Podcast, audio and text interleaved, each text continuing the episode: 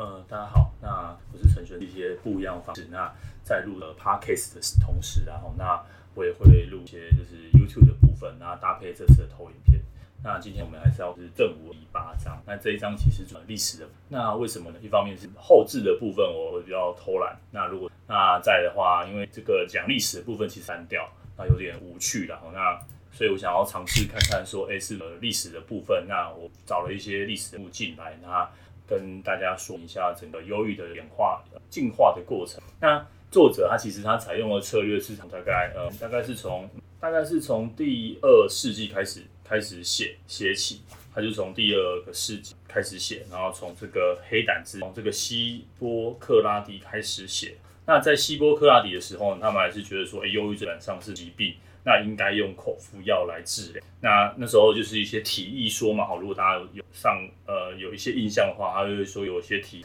那再来，因为到这个黑黑暗时期、中世纪是被污名化，然后他们就被当作异教徒。那一直到文化复兴的时代，那忧郁症就有，有一些浪漫浪漫的色彩啊，譬如说这边说郁郁寡在土星符号下蛋啊，诸如此类的，一直到这个十七到十九世纪，那是一个科学年代。那其实整本书呢，就是从这个很早期一直讲来讲，讲到很好。那今天呢，呃，我会针对这个十七到十九世纪哈，这个科学的年代，那是从这个精神医学，我们透过看这个忧郁症的部分，那回头去了解精神医学整个发展的历史，那你会发现到说，哦，原来其实不是这么简单的一件事情哦，原来这个被定义忧郁这两个字，好，那花了很长很长的一段时间，那也。呃，经过透过了很多很多人的呃介绍，或者是努力，或者是想要去分类哈、哦。今天就是有很多这个叫做呃精神分类学哈、哦，或者是说呃像像霍霍格华兹的分类嘛，到底什么是忧郁啊？这样那样一点点，还有那样一点点。哦，难过一点，那到怎么样的程度，我们才会说哦，这个是忧郁症？那这个只是呃普通心情。那因为中文字或者是华文字的一个匮乏，然后所以它我这里通称通称叫做忧郁。那呃，因为不得不了哈，我会用一些英文名词。那因为嗯，中文就就很简单的忧郁两个词。那英文其实就是之前的话叫做 melancholia，然后一直演变成就是我们所知所熟知的 depression。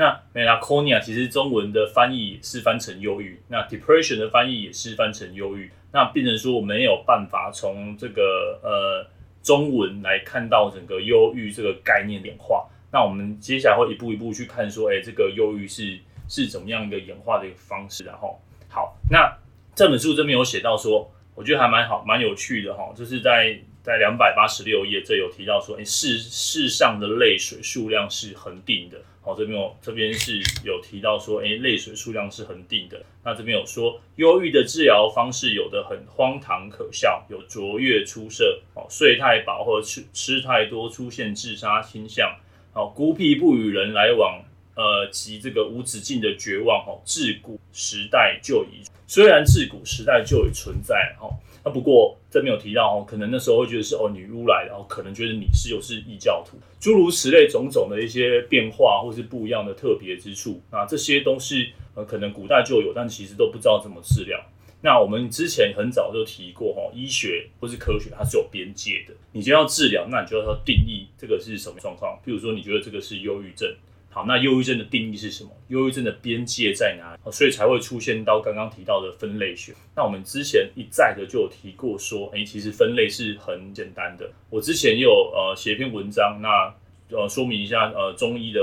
问题在哪里？中医的问题就是没有边界，哦，好像哦这个你这个就是要安神啊，这个就是心心心神不宁啊。那请定义什么叫心啊？或者是说哦这个药是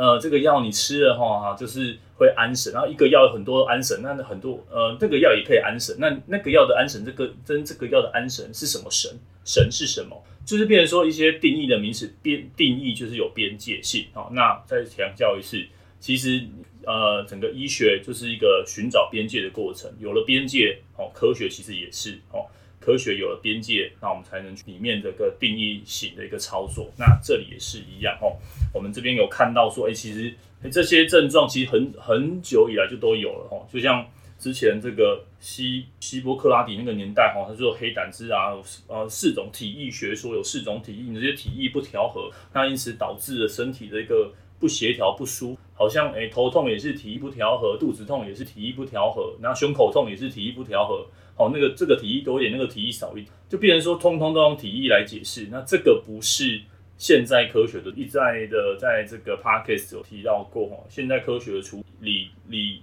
论上，哦，应该要有一个嗯一个范围。我们今天就是来看看这个范围怎么去寻求，呃，怎么去探讨出来的。应该就是整整个第八章讲这个历史的的的缘由了。好，那呃这本书里面哦，他没有提到这个十七世纪十七世纪这个 John Milton 哈，他他把忧郁哈讲得非常的呃浪漫哈，待会法国浪漫时期也是哈，那不像那些波特莱尔啊，或是那个少年少年维特的烦恼，他们都会倾向把这个忧郁讲的是很浪漫的一件事情哈。那作者处理的笔法哈，相对来说是呃呃前半部分在十七世纪之前都是在讲一个这个忧郁在文学呃在文学上面哈怎么被。文学或是哲学上面什么样的一个，大家是怎么看忧郁这件事情？那所以可以看得出来，其实，在十七世纪甚至十六、呃十八世纪、十七、十八、十九这个世纪点，根本就没有所谓的精神，只是也没有做这方面的分类的讨论。那所以呃，纯粹就可以看到一些文学文学的脚印。然后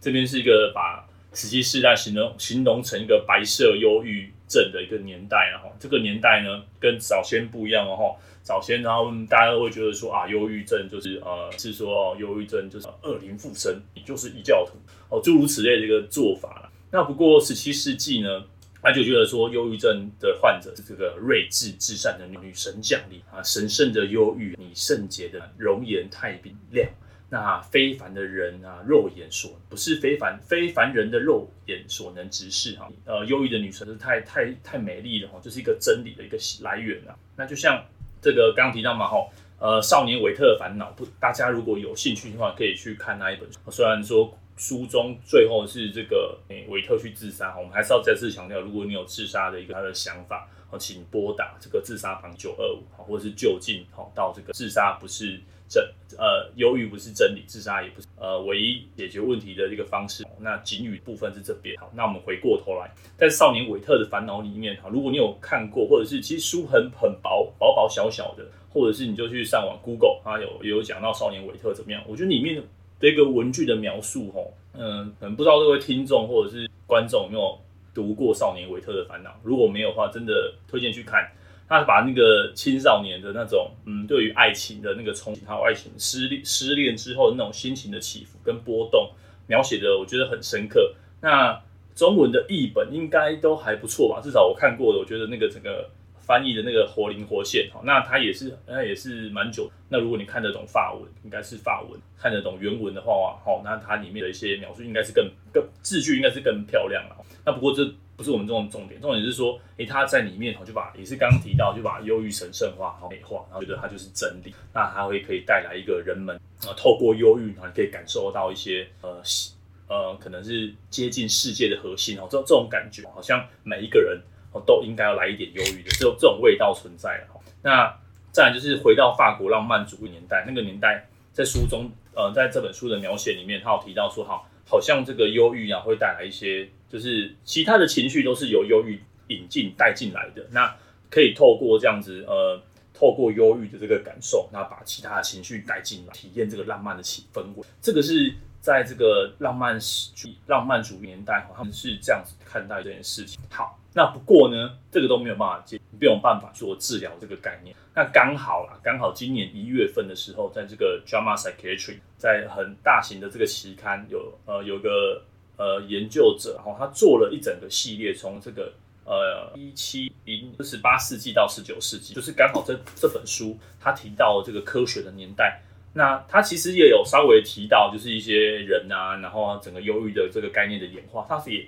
其实作者 Andrew Solomon 真的是一个很认真的作者，他真的有去查，哈，以他一个就是文学家、小说家。那可以查到这么丰厚的资料，是真的很钦佩了哈。那即台湾其实也没有，即便是像我，我也是读读了这个，然后再去找文献。那刚好，呃，应该是文献我先看到的。那刚好我知道 Andrew 出要出了，所以这篇文章我一直压到现在哈，有机会哦可以把它呃拿出来跟大家讨论。那论文的部分，呃，我也有附在 show note 里面，如果你有兴趣的话，你可以去看。那如果没有的话，就听我讲的一个当做一个是听一个故事的一个感感觉，听了一个故事，那走过看整个忧郁症被定义的年代是怎么样哦。忧郁症其实一开始没有 depression 这个，我说的 depression，呃，是指现在对忧郁的定义哈，以前不是这样子定义的哈。我们刚刚提到忧之前的定义哦，它是个浪漫的啊，啊呃，它是个真理啊，然后更早之前是一些好像呃异教徒啊哈。这种它其实没有一个很明确的规范跟定义，那一直到这个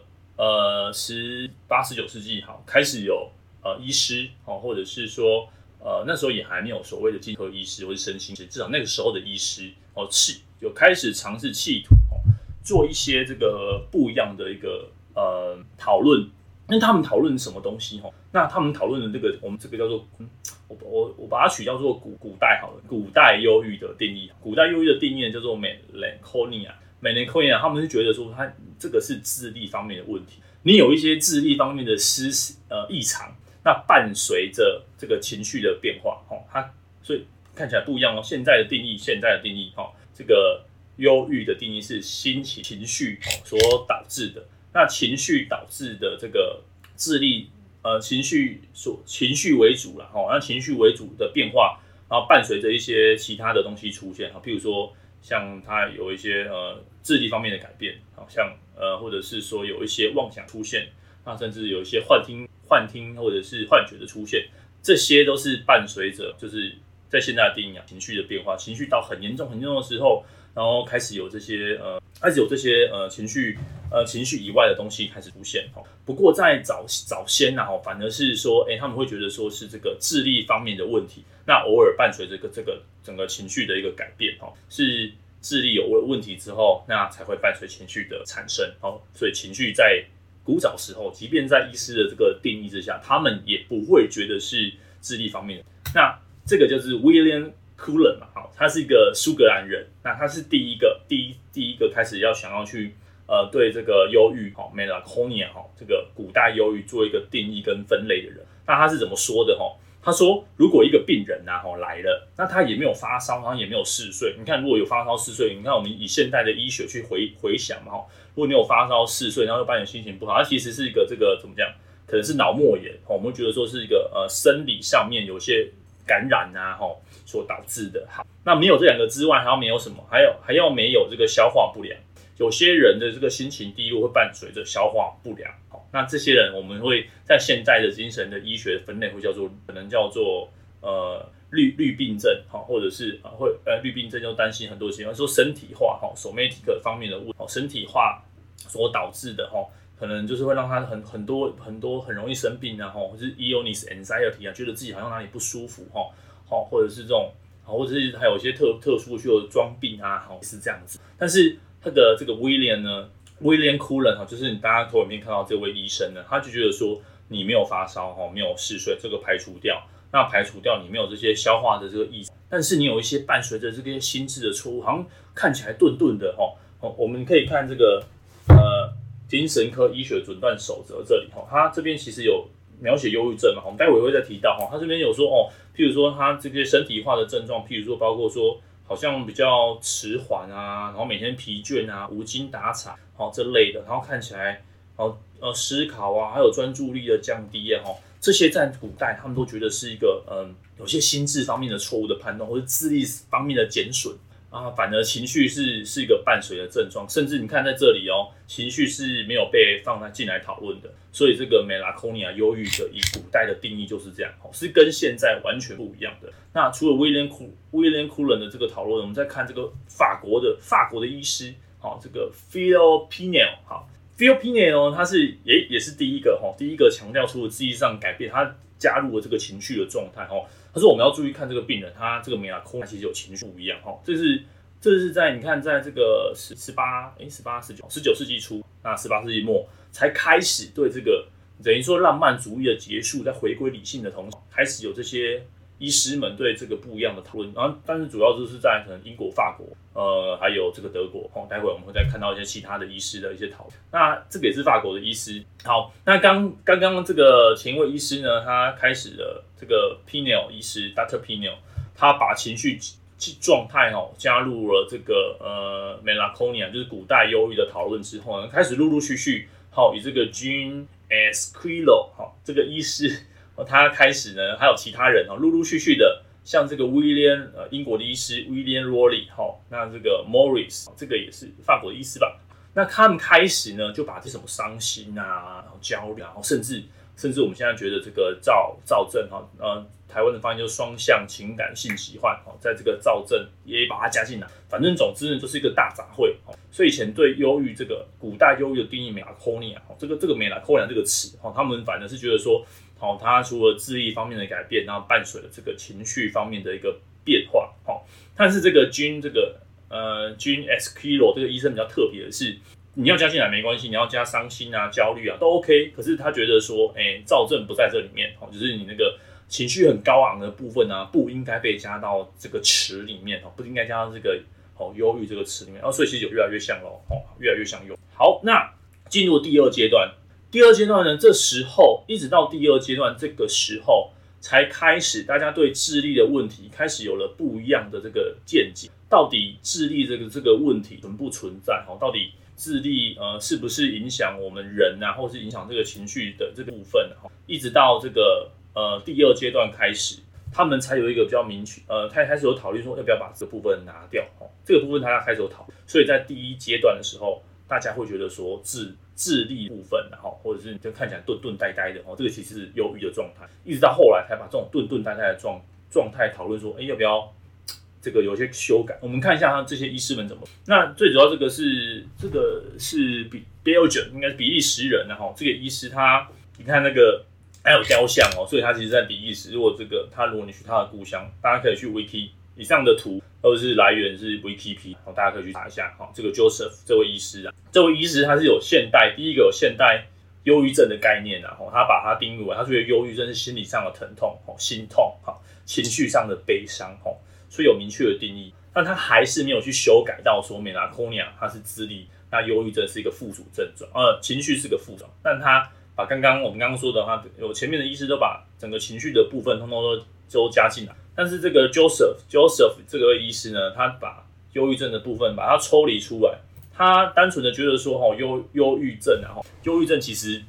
忧郁症这个词，哈，应该只有心理上的疼痛，哈，那情绪的悲伤要把它放进来这里面，哈，那不不要没有其他的东西，就很 pure 就是悲伤。那我们再来看这两位医师，哈，这两位医师这个。呃，都是英国裔的医师啊，哈，那他们在十九世的时候，他们这个 Daniel 这个 Tuke 跟这个 John Buck Bucknell，所以他们这两位医师呢，他们都觉得说智力的部分哈，不是忧郁的一部分，智力问题应该要从这个忧郁这个 melancholia 这个词拿掉，它不能被放在这里面，哈，那妄想是也不可以是主要的病症。忧郁应该不包括妄想跟幻觉，他们两位呢就把它拿掉，哦，单纯只考虑忧虑，只是情绪的问题。所以我们现在定义 depression，哦，是定义忧郁这个词，哦，就单纯情绪低落，很单纯的一个定义定义的状态。那是从这两位医师开始，他们会觉得要把这个呃所谓失智掉。所以你看以前以前哦，以前以前对这个呃忧郁是觉得他有可能有躁症，然后有一些失智的状况，这些 dementia，我们所谓的现在叫做。呃呃，认知认知呃认知障碍症哈，认知症哈，在这个认知症，好，会把这些都混在一起讲，好，他会把这个美拉空尼啊这个忧郁的状态混在一起。嗯，但直到你看过了这么久哈，直到十九世纪才开始有医师哈觉得说这些东西要分离分离哦，都是不一样的哈。呃，情绪就是情绪，好，那情绪里面呢，我们再细分，我们再细分细分成说哦，呃。忧郁就是情绪低落的部分，然后我们单纯就这个样子。那忧郁症的人可以有妄想，可以有幻听，可能有妄想或幻听，但他们是附属症状哦，他会有一个别的词、别的称放进，但不不应该是忧郁的一个主症状哦。我们从现在的这个呃诊断手册准则里面哦，就可以看到这样子的这个先先前先生哈，他们透过观察病人，他们做一个很很单纯的分类哈，这些东西可能是其他的一个来源所所来的哈。好。那再来第三阶段哈，他们对这个妄想这个地方哦，有一个做一个进一步的讨论啊。那也这个也是呃德国的医师啊哈，但他第一次想要尝试通过这个脑科学去解释精神哦，所以以前呃在这个十九世纪，十九世纪精神医学不是只有弗洛伊德。我知道现在因为大家都会探讨弗洛伊德梦的机器，它的确是一个划时代的巨作，那它也真的很重要。那不过这些人哦，在这个精神背后的这些人，但其实他们都没有中文的译，好，他们甚至他们的德文整个发音大家也不敢。好，那你看这些弗洛伊德还有中文译名，好像也是德国人，所以德国的精神医学有很很大的发展。那呃，弗洛伊德一开始也是研究催眠的嘛，催眠。那慢慢的他就去有一些呃潜意识的部分。那他一开始也不是精神科医师，那他一开始做别的啊。不过呃，弗洛伊德这个讨论，相信很多网红都有讨论到。哦，那大家可以需要去搜寻一下。那不过我们今天回过头来，我们今天是只是希望来整理一下整个忧郁症、整个忧郁这个脉络了。那一直到这个第三阶段的时候，他们才开始去讨探讨说，他们现在可以同意的，呃，学界可以同意说要把呃忧郁单纯只是情绪这件事情放可以接受了，那把这个自立的部分也拿掉了。那现在他们有一个问题就是说，那妄想到底是不是忧郁的一部分？那妄想是什么了？所以这个时候。呃，我们现在所谓的失觉失调症的研究，正式进入现在医学的研究，也是从这个大概十九世纪初，呃，十九世纪末，哈，呃，十九世纪中后期才开始有这样子的讨论。那开始，因为有一些学者，这些精神学，他们当然不单纯只是研究忧郁症，哈，他们当然还有研究一些其他的一些疾病啊这类的。那他们开始呢，把妄想，因为诶，他们有观察到说，诶，这些人他们好像情绪也没有特别的一些变化，好，问，哦，也许有啦。但他们好像是，还有整个整个疾病的来源，他慢慢的把妄想从这个忧郁里面分割出去。那这个这个 Mosley 他是英国人，他其实是英国很重要的这个英国病理学家。那如果在收看收听的听众们，哈，有同业人员，大家都知道有一本他他有他其实有开医院，那他我们也有一本就是呃药药理药理学的这个 guideline 药理药物使用手册，也是以它为命名啊 Mosley。那对于他有有兴趣的话呢？好，可以去看 Wikipedia，有很多很多的资料。那不过我们今天再把它拉回来，哦，他他其实是一个很重要的精神科医师，然后是精神科医师。那开始这个时候呢，之前没有批批评，啊，这时候他就开始批评早期这个对于 Melancholia 是智力方面的问题，哦，这个见解是错误的。那把它拉回到说，哦，忧郁应该只是情绪的疾病，那智力问题是情绪所导致的。哦，所以这第一开始有人。觉得说这个智力的问题呢，是情绪所导致哦，因为情绪的低落，然后牵连到这个智力方面的问题，开始有人做了这样子的解释了。那这个解释也越来越越来越接近我们现代这个精神医学的对于这个忧郁的解释了。好，然后这也是一个德德国医师啊，那他们开始呢，把这个 melancholia 把它转变成你现在去再去 Wikipedia 或者是在这个英国呃英。英语字典去搜寻这个 melancholia，它其实已经变成不是疾病了，他们就是可能描述一种心痛难过的名词，哦，慢慢的变成这样子。那 depression 呢？如果你说一个人 depression，哦，那大家会觉得说，哦，他是不是进入了一个这个？你说一个人伤心 sad sad 哈，或者是一个人就是 anxiety 这种，就是一个形容一个一个状态的名词，哈，melancholia 变成一个状态的名词，在即便在医学上呢，我们也不会把 melancholia 哈把它拿来当做一个医学的 term。啊，医学上现在的词汇，我们会叫做 depression，所以我们现在定义了，就在这个意思之后，我们定义了这个忧郁症呢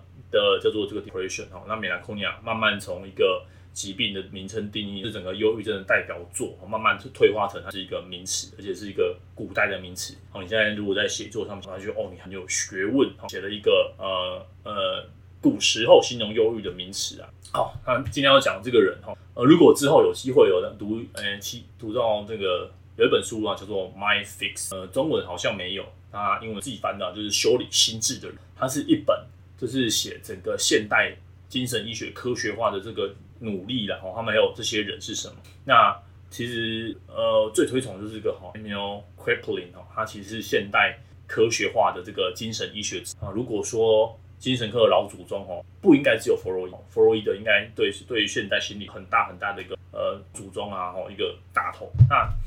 精神医学哦，现在这个科学化精神学，然后我觉得我个人认为，我比较就是应该是 Emil Kraepelin 他。应该要让更多人认识他。他第一次，他第一次吼，他是从这个生物跟这个基因的角啊来来去探讨每一个这个疾病的部分。他研究其他比较研究的多部分，包含视觉失调。视觉失调症的现代化的定义也是从他开始的。他会觉得是早发型的痴呆症哦，呃，那他就对有些不一样的这个见解啊，比较符合现代的定义。呃，Emil Kraepelin，呃，他是德国人啊，他开始有一些对。可能他在二十世纪初哦，十九世纪末，慢陆陆续续开始有一些现代医学更准确的定义了哈。那现在这个忧郁症的定义哈，如果回去看这个这个论文里面有有去把他那个教科书的描写出来哦，他他写的教科书，那他写教科书对的对对忧郁症的描写就很符合，就已经很像现在忧郁症了。当然现在对忧郁症的定义还有你看还有一百多年，现在二零二零，然后这一百多年其实还有一些陆陆续续有一些修改，比如说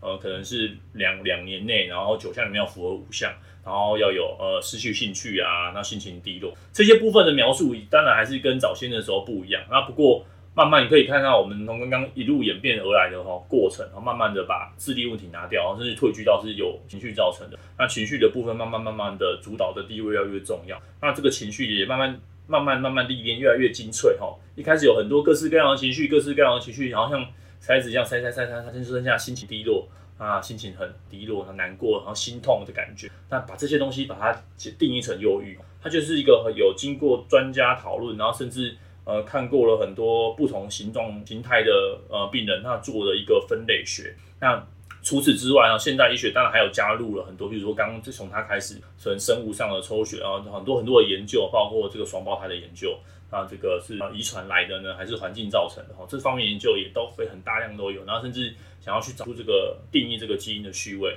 那在脑脑区中，哈，之前我的文章或是之后了，哈，也会学哎，脑区中大概哪一个脑区的区块，哈。那跟这个忧郁的部分是有相关相关联，那这这个部分都做了一个很完善的一个呃定义哈，一直到现在哈，所以呃这些人这些人他们不是闲闲没事然后去做一个东西的分类哈，就像就像植物分类学家好了，他们我们医学其实也像，就是人体疾病的分类学，每一个病，比如说像忧郁症跟糖尿病就是两个截然不同的病，好那。呃，他们各自有他们的药物，各自他们的疗法，各自有他们的定义。那这两个的边界都很清楚吧？不会有什么 overlap 的地方。当然还是会有，比如说有些呃药物会导慢慢会变，不过它是药物的。那对整个疾病的它是很很清楚的，就是有个很的范围。那有了范围，你才再去做一些药物的研究啊、发明，好，甚至这个治疗，好，才有一个可能性。譬如说我做认知行为治疗好了，认知行为治疗可以拿来治疗糖尿，因为不行嘛，因为这个它的定义的范畴都不一样，那它。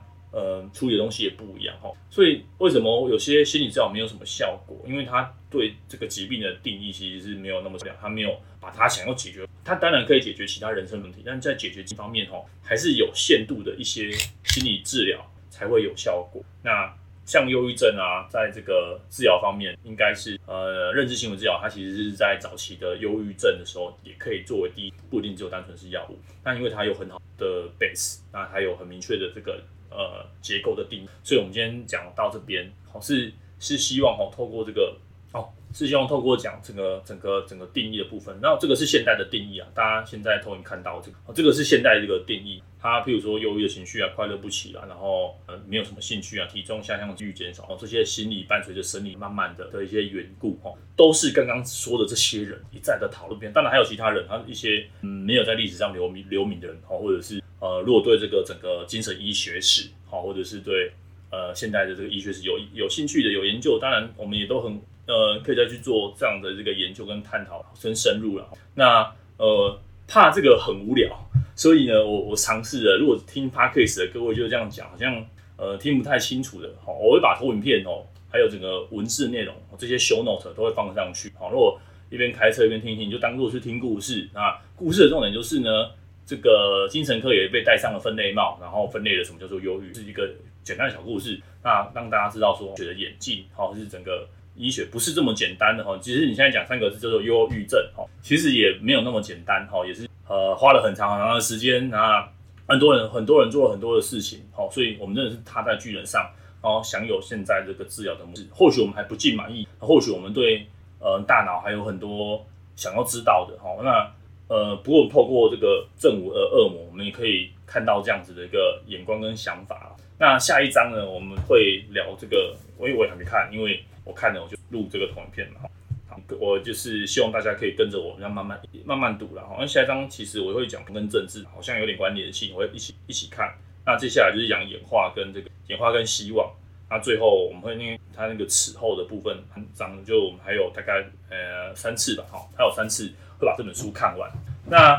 呃，如果听到这边还没切断的话，哈，那想跟大家询问一下，如果说这本书看完之后，大家有什么这样的想法，有什么想要听？我之前有时候也可以再介绍一些心理治疗的方式啊。那也有人有提到说，哎、是不是其实我的别墅我做很多很多投影，那是不是我们可以来讲一些投影片的内容哦？有时候那我自己写的，我也觉得说，哎、好像写了跟这个呃，跟我想要表达的，好像也讲的不是很清楚。我们是不是可以用这个呃 podcast 的方式再把它讲得更清？那有人说可以讲一些这个人生的历练，人生的历练，有空的。那还有呢？呃，我看到有则留言，哈，就谢谢你哈，就是也说了，好像听了觉得很有收获啊，可以继续好，只要我有空都会继续录。然后目前就是大概一个礼拜一次，那有时候会偷懒，反正就是有时候是礼拜三弄整理的好，就礼拜三就去。那有时候是礼拜四，就看整理的状况怎么样哈，因为还是要简单一些后置啊，哈，一些调整的部分。那呃，我是陈全仁医师，那今天就是尝试做录的这个呃。真的是录影影片的部分，那不知道大家用这样子投影片的方式觉得怎么样？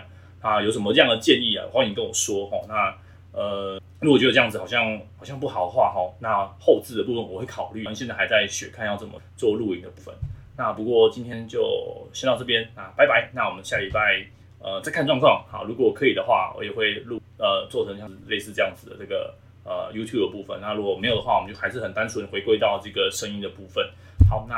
就这样，拜拜。